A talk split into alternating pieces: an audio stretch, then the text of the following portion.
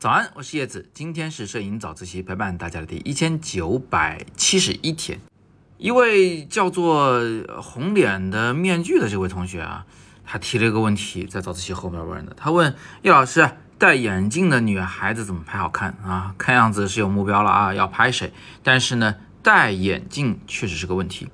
很遗憾，我好像真没认真的拍过戴眼镜的女孩的写真或者是什么纪实。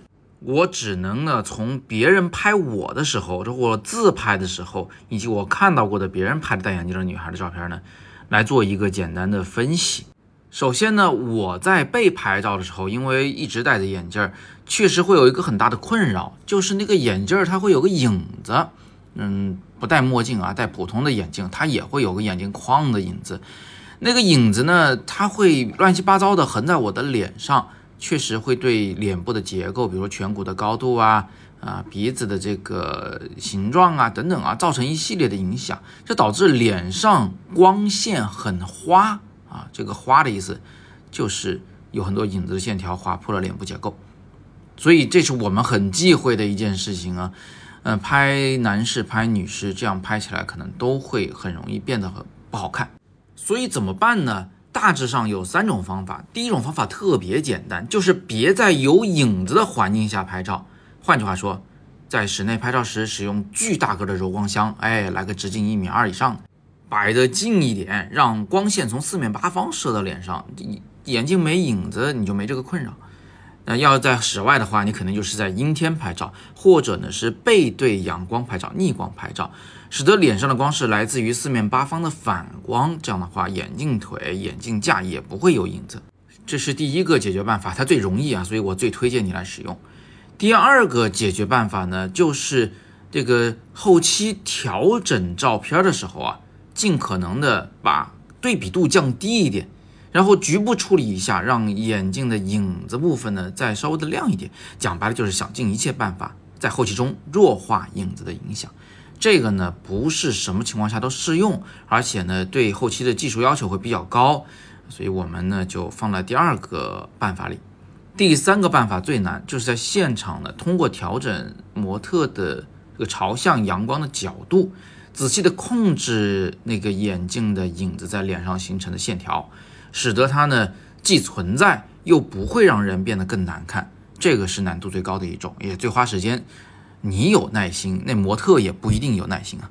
那有同学可能会说了啊，老师，我有经验啊，我去那个影楼里面拍那种什么证件照啊、形象照的时候，那摄影师啊，他会要求我，要么就把自己眼镜的眼镜片取下来，要不然呢就戴他那儿的那个空框框没有镜片的。说这个是不是能解决问题啊？很遗憾，这个不能解决影子问题，因为影子还是存在，框还是存在嘛，它只能解决那个镜片反光的问题。但镜片反光其实不太是个问题，为什么讲呢？就一来你可以利用镜片反光拍出有神秘感的人物肖像，另一来呢就是，其实你要讲究好角度的话，那个镜片是不怎么反光的。只要你那个相机旁边没有光源的话，那个镜片上的反光啊，一般都是很靠边缘的位置啊，基本上不会影响我们对他的眼睛的观赏。那么最后呢，我再做一个猜测啊，我也不知道这位叫做面具的同学他问我的这个问题是不是另一个意思，他可能是在问说戴眼镜的女孩，我应该去怎么拍她可以更好看呢，是吧？怎么摆姿势？呃，怎么设计这个人物的形象啊？啊，其实如果从这个角度出发的话呢，我第一想到的就是让他做点安静的事儿啊，喝杯咖啡呀，看本书呀，腼腆的冲着镜头温柔的笑啊，都是可以的。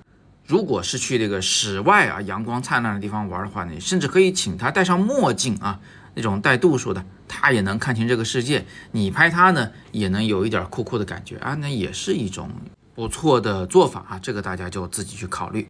好，那今天我们就聊这么多。还是那句话啊，我没有拍过这个写真的戴眼镜的姑娘，但是呢，这个这些知识是可以被推导出来的。呃，各位同学如果有别的一些经验，就是如果你真拍过，而且。有什么好的这个经验可以跟我们分享一下的话，特别欢迎你在底部留言来告诉我们。大家也可以去留言区啊，吸取吸取他们的营养，他们的经验。最后提醒一句，艺卓杯摄影大赛今年的获奖作品真的是非常精彩。其实呢，除了这些，还有更多优秀作品，我都将在周六晚上的八点钟来为大家带来优秀作品的点评直播讲座。详情请见今天的第二条图文链接，或者点今天首条图文链接的阅读原文，直接进直播间。那么今天是摄影早自习陪伴大家的第一千九百七十一天，我是叶子，每天早上六点半，微信公众号“摄影早自习”，不见不散。Música